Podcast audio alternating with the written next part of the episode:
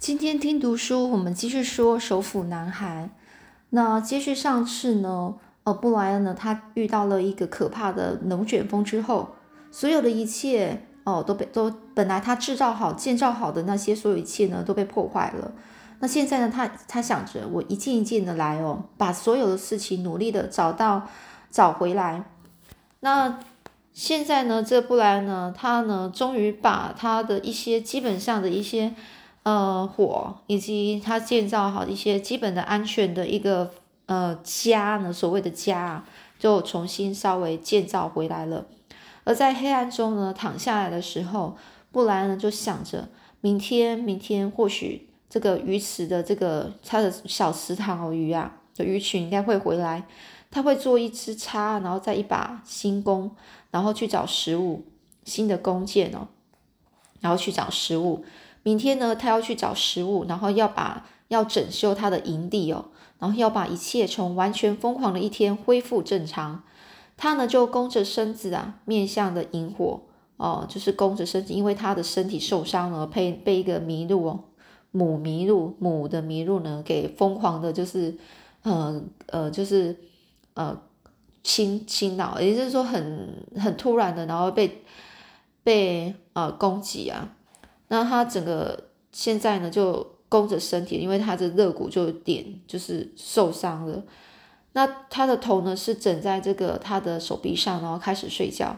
这时呢，脑海呢出浮现了一个画面，也就是他的飞机的尾巴哦，机尾突出在湖面上。因为呢，在一个在龙卷风之后，然后呢，这个湖面呢整个是被龙卷风侵袭，以至于呢，他看到突然看到了在龙卷风过后呢，那个。有那个本来呢失事那个飞机的尾巴呢机尾部分呢突然浮现在这个湖面上，那这时候呢它就浮现了一个画面，就是机尾突出在湖面上，就在飞机的内部靠近机尾的某处有救生包，那救生包一定还在，因为飞机呢连主体都还是完整的，那就是这个画面，机尾突出水面，救生包在其中，也就是在当这个布莱恩打瞌睡时。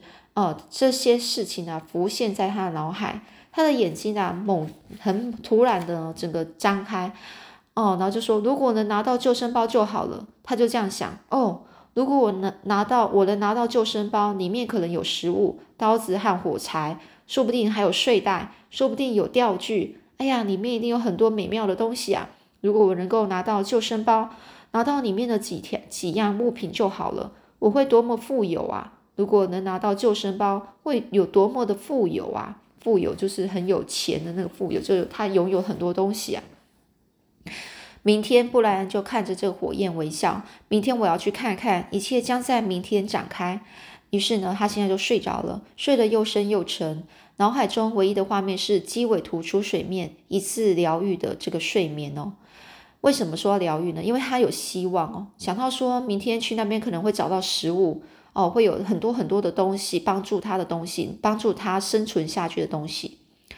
你在破晓前呢，就在天亮前，他就翻身起床了，在灰蒙蒙的曙光中升起萤火，并外出啊捡拾这天所需要的木材，精神爽朗，因为他的肋骨好多了。打点好今天的营地后，他就看向湖面，他的内心啊多少有点希望，机尾不见，沉回湖泊深处了啊。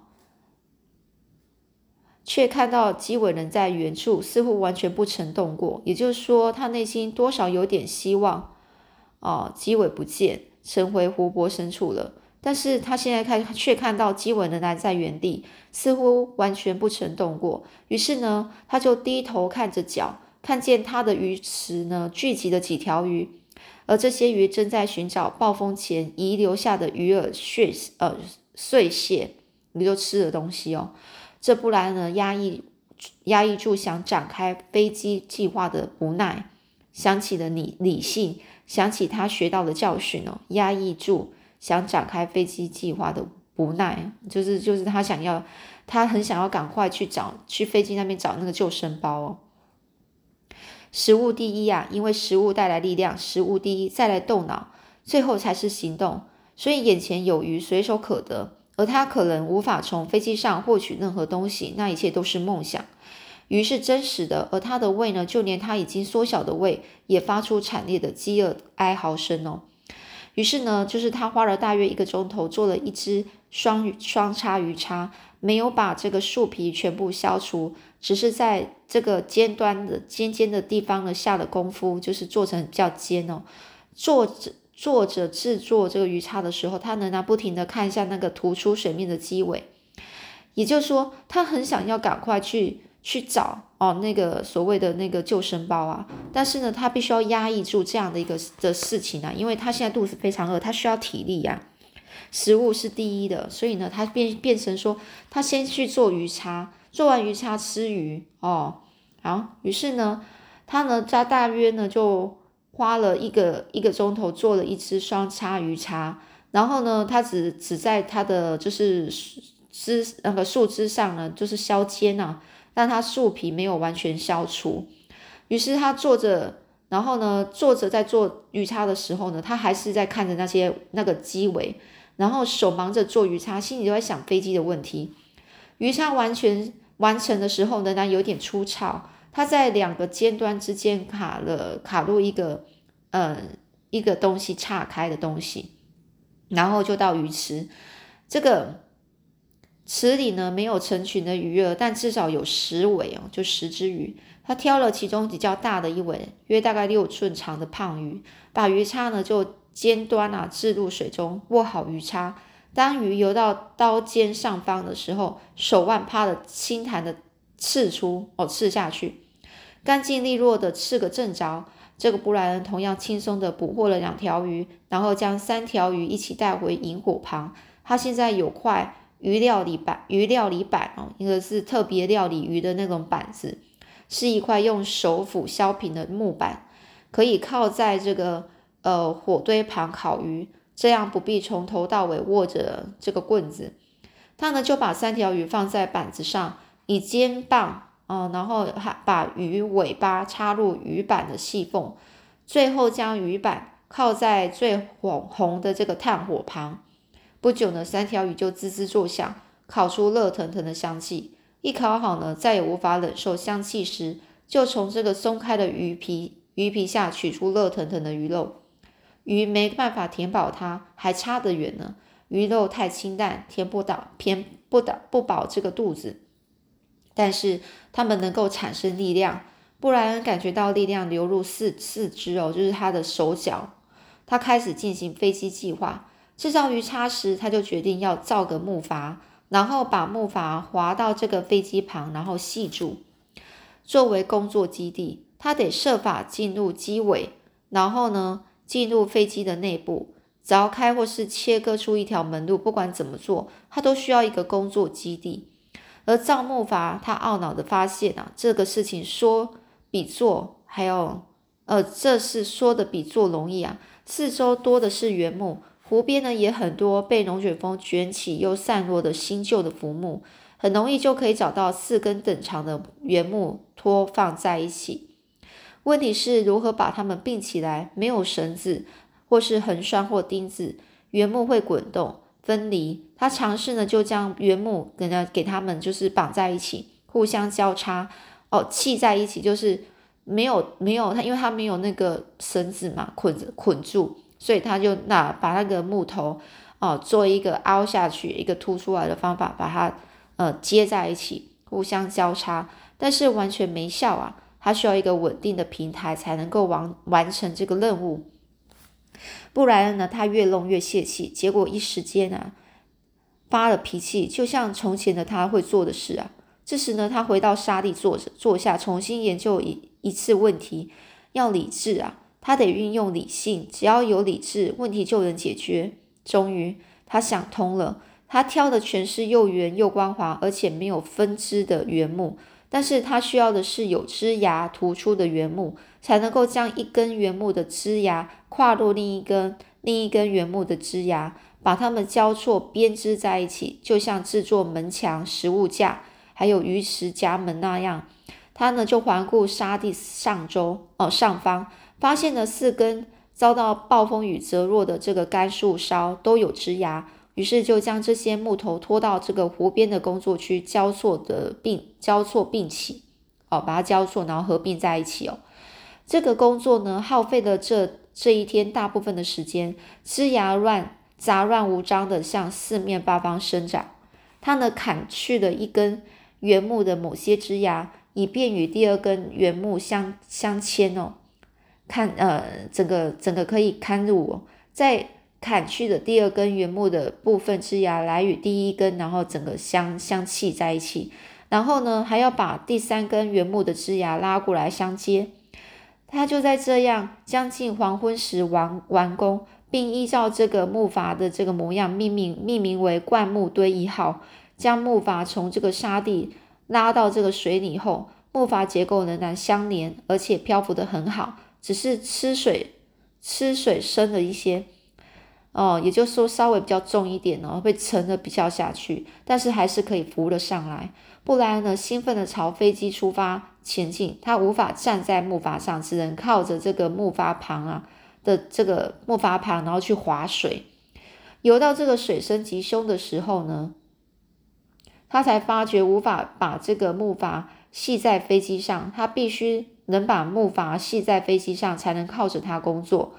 工作呢，顿时陷入困境。他没有绳子，只有一条弓弦和另一条对切后绑在球鞋上的这鞋带。说到这双网球鞋啊，也差不多要废了，脚趾呢都露出脚尖外。这时他想到风衣，他找来原本充当这个带箭带的，就是放箭的带子的破破片，把它撕成细长的条，一长呃细长条的样子。再一条一条绑起来，做成大约四尺长的绳子。这绳子啊不坚固，没办法让这个泰山啊在树上荡秋千，但是应该可以把这个木筏系在这个飞机上。他再度呢就把这个木筏推出沙地，下水推到水深及下水推到呃把这木筏推到推出沙地。然后把这个就进入，他就走到那个水水嗯水湖湖面湖面里哦，然后就把这个木筏呢推到比较水比较深的地方，他将球鞋呢留在这个棚屋里，感觉到脚趾间的沙子变成泥巴时，便用力蹭泥，开始开始求泳哦，就是呃可能就坐在那个木木筏上，开始就是划着水这样子。他发觉推木筏简直像在推航空母舰啊！每根深入水中的枝芽都在都是阻力哦，也就是没办法那么好滑前进哦。原木本身也抗拒着这所有前进的力量，前进不到二十尺，他就明白要将这个木筏推到飞机那里，远比远远比这个原先预想的困难多了。这木筏几乎没在动，照这样下去，他到达飞机所在处时也差不多天黑了。因此，他决定回头过一夜，明天早上再出发。于是，他又把木筏拉回沙地，并用手把它抹干。要有耐心啊！他已经有耐心多了，但还是耐不住等待的煎熬。他带着新鱼叉来到了鱼池边坐下，再捕三条鱼烤来吃，借此度过天黑前的时光。另外，他拖进更多木材，永无止境的永无止境的木材，才停下休息。看着太阳沉落岩丘后方的树梢，西方，他想：我看着太阳在西边落下，看那边是北方，爸爸所在的地方；那边是东方，另一边是南方。东方和南方之间的某处是妈妈的所在。他的消息一定上了电视。想象妈妈正在做的事，比想象爸爸做的事容易多了，因为他还没去过爸爸现在的住所，而他。哦，这布莱恩对妈妈的生活一清二楚。妈妈曾打开，妈妈会打开这个厨房琉璃台上的小电视，边看电视边说着南非的生活多可怕，或者是说广告里的小宝宝多可爱等等。边说话就边发出煮饭的声音。他把思绪呢转回眼前的湖泊，这里有壮观的美景，令人难以置信的美景。阳光在天空挥洒开来。晚霞绚丽满天，这个霞霞光啊，整个洒落在湖面，又使这个树林啊染上了火光般的亮丽。这个真是使人惊讶的美景，他好希望能够与谁分享。能够跟谁说？你看那边，还有那边，看看那个。就算只有一个人欣赏美景，依然是美景。他添了添火柴，驱走夜的凉，月夜的凉冷哦，又来了。他就想，是木下空气的凉意和秋天的味道。入睡时，他在脑海里反问一个问题：他不知道自己究竟能不能离开这里。现在仍然无从知晓答案。不过最后，如果能够回到家，回到从前的生活方式，情况会不会刚好相反呢？他会不会在坐在看电视时，突然想起岩丘后方山坡上的落日，想着湖面会图会如何映照那色彩呢？于是呢，他想着就睡着了。到清晨呢，那股凉意更加明显，他已能够看见嘴里吐出了小小缕雾气。哦，也说天那个整个那个季节啊，已经在转换了，现在变得有比较冷了。他在火堆中添了柴。吹到点燃，点燃哦，又把这个火堆呢围到能够持续燃烧后，便走走向湖边。可能是空气太凉了，一走一走进水时，呃，水里的时候，反而感觉这个湖水啊很软和。他呢确定呢这个手斧是挂在腰带上，确定木筏没有散开，便开始推着木筏，然后呢趁足的，然后去划水，朝机尾前进。和先前一样呢，木筏还是很难推动。一度呢，一阵微一阵就是微旋旋风向他吹来，他似乎因而滞留不动。哦，也就是说，有一个小小阵的风吹过来，让他呢更难往前进哦。等到这个与机尾的距离近到能够看见这个铝制机壳上的铆钉时，他已经呢手推足蹬超过两个小时了，几乎是精疲力尽了。真希望出发前有花时间抓一两条鱼当早餐。这时他眼睛皱得像梅干了，需要休息一下。哦，整个整个皮肤啊，整个那个泡在水那种感觉，真的是已经嗯有皱，整个皮肤皱皱的了。等他到达这个机尾旁的时候，这机尾显得大多了。这垂直尾翼的这个主要部分和大半的这个升降舵都露出水面，机身只有顶端的一个小部分。也就是衔接机尾的部分露出水面，而那个只只是在铝直的曲面上，所以一开始他找不到能够系住木筏的地方。后来他沿着升降舵绕到尽头，在那里发现了一道向内部上方延伸到铰链处的缝隙，可以穿过绳子系住木筏。哦，也就是说，他之后呢找到了可以系住的地方了。系好这个木筏后呢？他就爬到了木筏，然后躺了大概十五分钟做歇息哦，也让这个太阳温暖身体。这似乎是不可能的任务啊！他想要成功啊，出发时就必须要能够健壮啊，够强壮。他得设法进入飞机的内部，飞机所有出入口，甚至后段的小货舱口都沉在水底。要拿到救生包，非得潜入水中，再进入机舱的内部，他会困在里面。想到这里，他不由得整个就是发抖。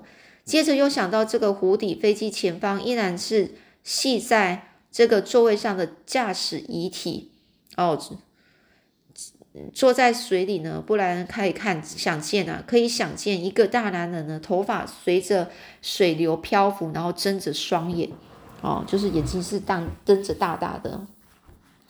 哎呀，不然就想啊，告诉自己啊，不要再想了。不要再想这件事了。他差点要游回岸湖岸啊，把整个事情忘掉。但救生包的影像留住了他。如果能够取出救生包，或者只是进到飞机里拿出一块糖果也行啊。就算只是一块糖果，它都值得的。但是要怎么进进到飞飞机里面呢？这个布莱恩啊，掷下就是溜下了木筏呢，然后沿着飞机绕了一圈，没有看见任何开口。他把脸啊整个探入水中三次，并睁开双眼往下看。水很浑浊，但是能够看到六尺远，没有任何明显途径能够进到飞机里。他被阻绝在外了。也就是说呢，他找不到方法可以进入飞机里面去拿这个救生包啊。所以该怎么办呢？我们下赛继续说喽。